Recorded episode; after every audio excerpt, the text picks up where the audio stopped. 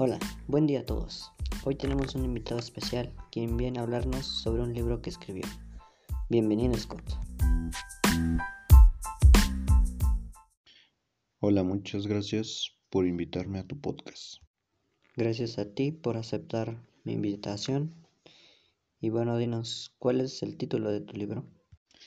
La novela que escribí lleva como título Presunto Inocente. En esta obra, de manera implícita, hablo sobre cómo es el funcionamiento del sistema jurídico de Estados Unidos de América.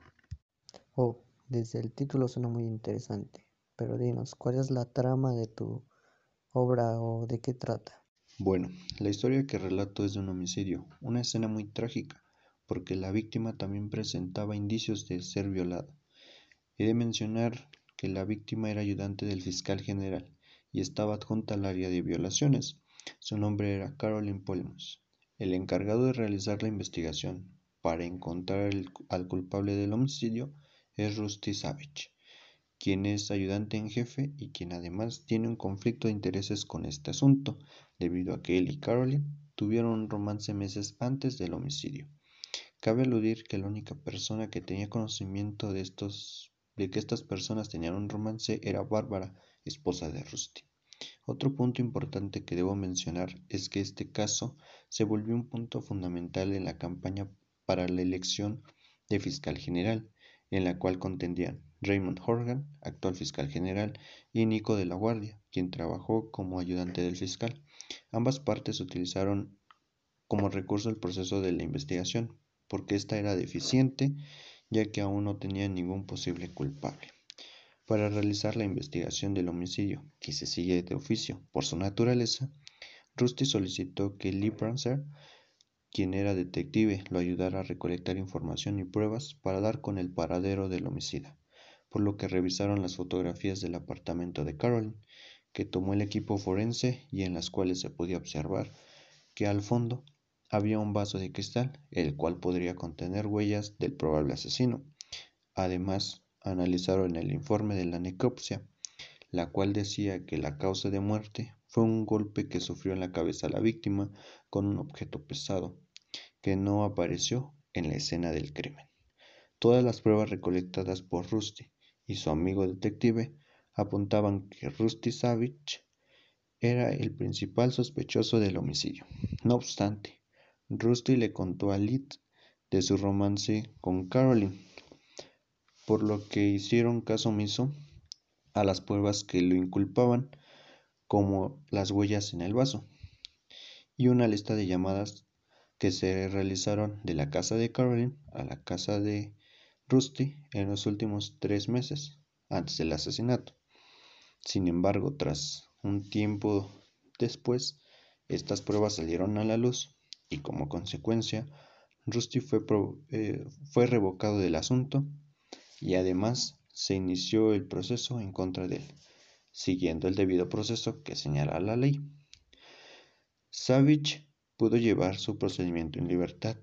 El juez Lauren, quien presidió su audiencia, era amigo de Horgan, y tras irregularidades que existían en el caso, puesto que la prueba material con la que se probaba que Rusty era culpable del homicidio no fue encontrada, y este era el vaso que tenía las huellas de él. Que su amigo, el detective, desapareció, no lo regresó a su lugar, donde se encuentran eh, las evidencias. Y además, Savage contaba con el expediente de hace varios años atrás de un asunto donde el juez y el fiscal habían tenido una mala actuación, pues se trataba de un soborno. Y oh sorpresa, se trataba del juez Lauren y el fiscal Horgan.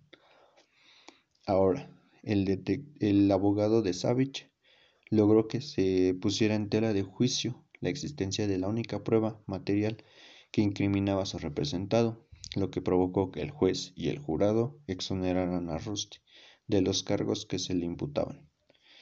Se puede decir que no, no se encontró al culpable del homicidio y este quedó impune. Pero entonces, ¿quién mató a Caroline?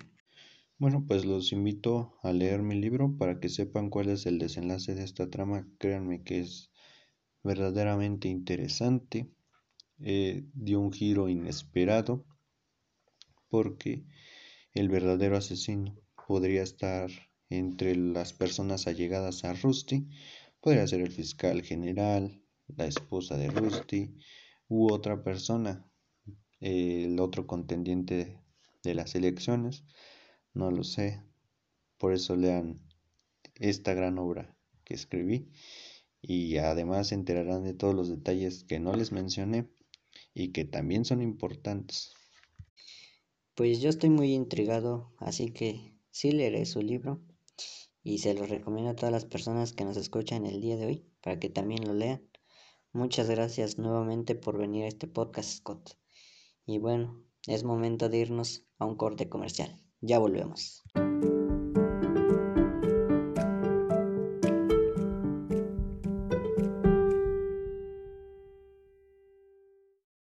Y bueno, como enseñanza que me ha dejado el libro Presunto Inocente de Scott Turow es que pues las personas que se dedican al derecho, los abogados defensores privados o públicos, los ministerios públicos en nuestro caso aquí en México, es que solo se conoce la realidad jurídica. Además, eh, cuando no se tiene el dominio sobre las pruebas para inculpar a alguna persona para defenderla, se tiene que realizar pues un análisis minucioso de cada una de ellas para pues realizar una buena defensa o una buena acusación. Aunado a lo anterior, se debe tomar en cuenta que se debe seguir el debido proceso, porque por, en ocasiones, por alguna omisión o acción, el procedimiento se puede ver viciado.